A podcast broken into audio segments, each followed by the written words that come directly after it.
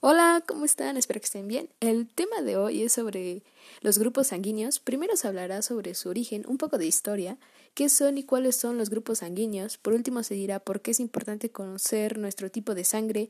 Así que quédate para escuchar la información a continuación.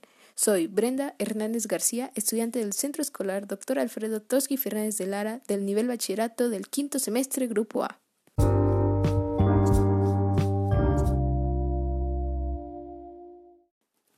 La era fisiológica de la historia de la transfusión sanguínea comenzó con el descubrimiento de la circulación de la sangre por William Hervey en 1616.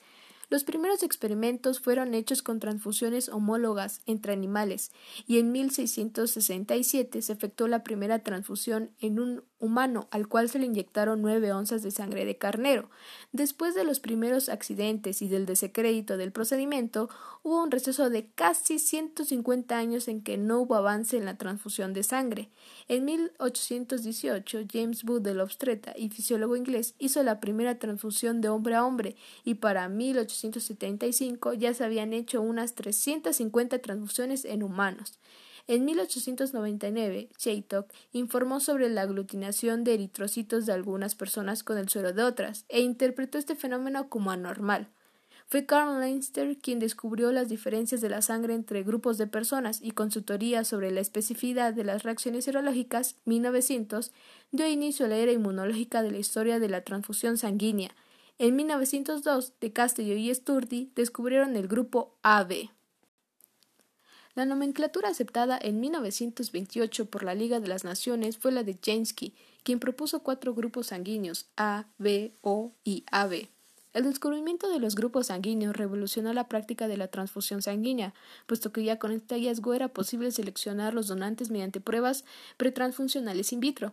El avance en la tecnología permitió el almacenamiento seguro de sangre y dio lugar a la formación del primer banco de sangre en Estados Unidos, en el Cook Country Hospital de Chicago en 1937.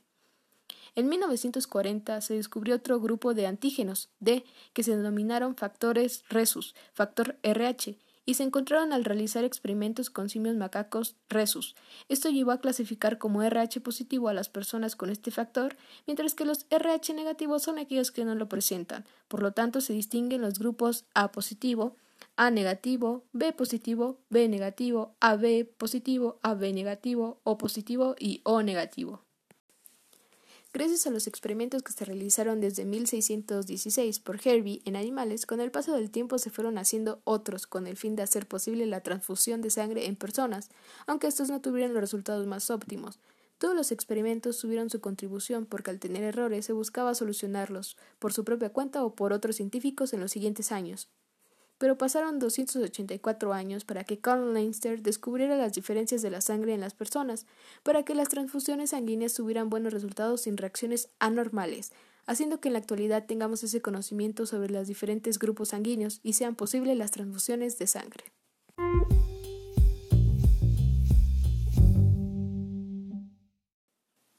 El tipo de sangre de una persona depende de los genes que heredó de sus padres. ABO es el sistema más conocido para agrupar tipos de sangre, aunque existen otros métodos. El sistema de grupos sanguíneos ABO clasifica los tipos de sangre de acuerdo con los diferentes tipos de antígenos en los glóbulos rojos y los anticuerpos en el plasma. Se usa el sistema ABO junto con el estado del antígeno del sistema RHD para determinar el tipo o tipos de sangre para una transfusión segura de glóbulos rojos. Hay cuatro grupos ABO, que son Grupo A, la superficie de los glóbulos rojos contiene antígeno A y el plasma tiene anticuerpos anti-B. El anticuerpo anti-B atacará las células sanguíneas que contienen antígeno B. Grupo B. La superficie de los glóbulos rojos contiene antígeno A y el plasma tiene anticuerpos anti-B. El anticuerpo anti-A atacará las células sanguíneas que contienen antígeno A. Grupo AB. Los glóbulos rojos tienen antígenos A y B, pero el plasma no contiene anticuerpos anti-A ni anti-B. Las personas con el tipo AB pueden recibir cualquier tipo de sangre ABO. Grupo O. El plasma contiene anticuerpos anti-A y anti-B, pero la superficie de los glóbulos rojos no contiene antígenos A o B. Dado que estos antígenos no están presentes, una persona con cualquier tipo de sangre del sistema ABO puede recibir este tipo de sangre. Algunos glóbulos rojos tienen factor Resus, también conocido como antígeno RHD. La agrupación Resus agrega otra dimensión. Si los glóbulos rojos contienen el antígeno RHD, son RHD positivos, si no es así, son RHD negativos. Entonces se tendrán otros cuatro grupos por no tener el factor resus, que son O negativo, A negativo, B negativo y AB negativo. Al conocer cada grupo sanguíneo se sabe cuáles son los antígenos que hay en los glóbulos rojos y los anticuerpos que contiene el plasma de dicho grupo, así como la ausencia de una proteína haciendo que los cuatro grupos del sistema ABO sean negativos. Tomando en cuenta el contenido de los grupos sanguíneos, se puede establecer su compatibilidad, ya sea para donar como para recibir sangre.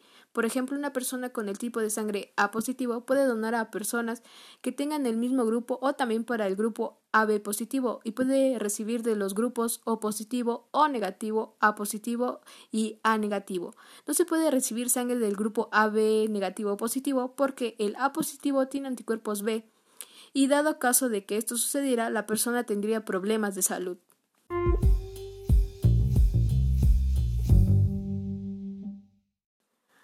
Antes de que una persona reciba sangre donada, los médicos comprobarán que esta sangre sea compatible. Darle a alguien el tipo de sangre incorrecto puede provocar reacciones y complicaciones que ponen en riesgo la vida. Si alguien con antígeno del grupo B recibe glóbulos rojos de alguien con antígeno del grupo A, su cuerpo tendrá una reacción inmunitaria y rechazará la transfusión. El anticuerpo anti-A en el plasma del receptor atacará y destruirá los glóbulos rojos del donante de antígeno A. Cuando el plasma del receptor ataca y destruye las células del donante, la sangre puede agruparse o aglutinarse. Esto puede provocar coágulos de sangre, los cuales pueden obstruir los vasos sanguíneos. Si se rompe, la hemoglobina puede filtrarse y esto puede resultar tóxico. Otros posibles efectos adversos incluyen reacciones alérgicas y anafilaxia. En algunos casos el cuerpo puede defenderse, pero en otros puede poner en peligro la vida. Es vital que los médicos y otros especialistas realicen pruebas y exámenes de detección antes de que una persona pueda recibir sangre, plasma u otros productos sanguíneos donados, para que la persona que vaya a recibir la sangre sea compatible y se eviten todas las reacciones anteriormente mencionadas.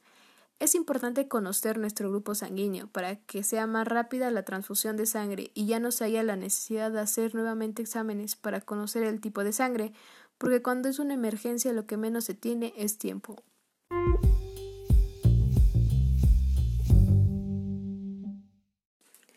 Se atribuye que fue Carl Neinster quien descubrió la compatibilidad entre los grupos sanguíneos. A partir de este descubrimiento, se encontró que en la superficie de los glóbulos rojos existían proteínas marcadoras o antígenos, además de que en el plasma sanguíneo se presentan anticuerpos que reaccionan con los primeros. Al ver los buenos resultados, se continuaron realizando transfusiones, y en la actualidad se puede decir que es más fácil detectar mediante un previo estudio de la sangre si ésta no es compatible para el receptor o si se encuentra contaminada. Aquí me refiero a que la sangre puede contener virus o parásitos, resguardando así la integridad de quien necesita la transfusión.